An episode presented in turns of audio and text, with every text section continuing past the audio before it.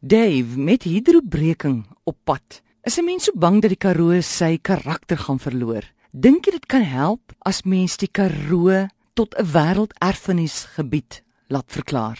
Kom ons kyk eens wat is 'n erf, wêrelderfenisgebied? Dis 'n woud of 'n of 'n berg of 'n rivier of 'n woestyn of 'n gebou of 'n stad van kulturele of spesiale belang in die globale sin.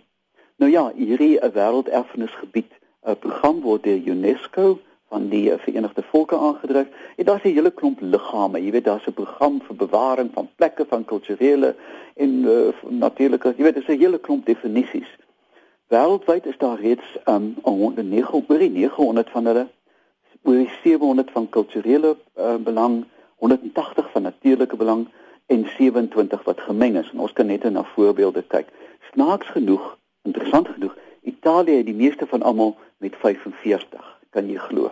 Mm. Maar alles het begin in 1954 uh, van die ou ouer luisteraars sal onthou met Aswan toe die die tempel van Abu Simbel bedreig was deur die bou van die dam. Daar was so beroerd onder die wêreldgemeenskap vir hierdie pragtige ding wat onder die water sou verdwyn dat hulle miljoene en miljoene 50 lande het saamgespan en geld ingesamel en hierdie tempels blok vir blok uit die water laat kom en en herbou, pragtig herskep dit was die begin en daar het hulle besef magtig as mense saam staan kan ons die wêreld se kultuur red. So daar's 'n proses van hoe dit gedoen moet word, daar word 'n tentatiewe lys opgestel en dan die World Conservation Union evalueer dit ensovoorts ensovoorts. Maar kom ons kyk net gou wat is die kriteria. Snaaks genoeg daar's meer kultuurkriteria as enige ander. So dis meesterstukke van die menslike kreatiwiteit.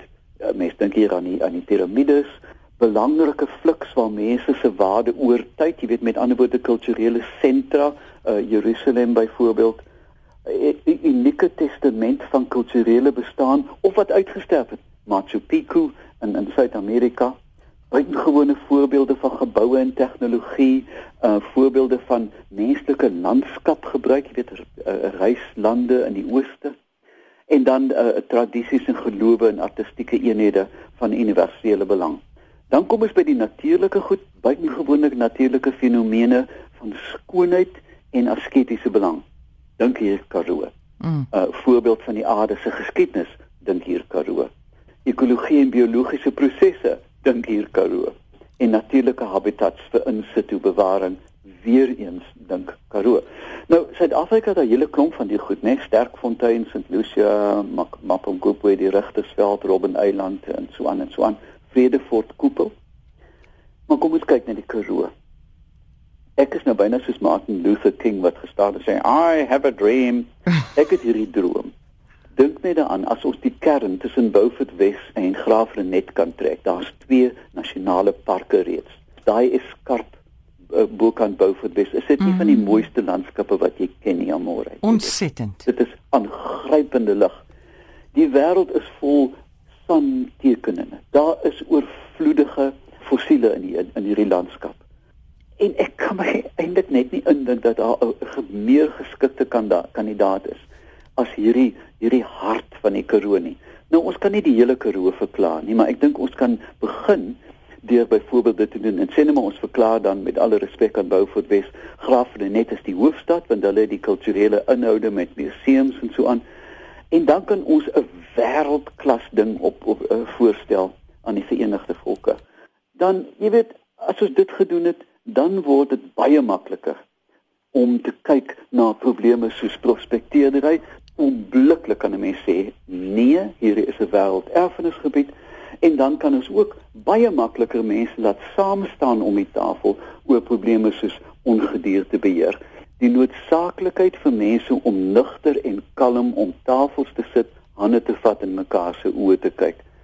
Miskien is 'n wêreld erfenis kern een van die katalisators wat ons wil kan laat saampraat. Nou wie of hoe moet mense te werk gaan om dit uh, as 'n wêreld erfenisgebied te laat registreer? Dit is 'n redelike lywige proses want daar moet inventaris, jy verstaan.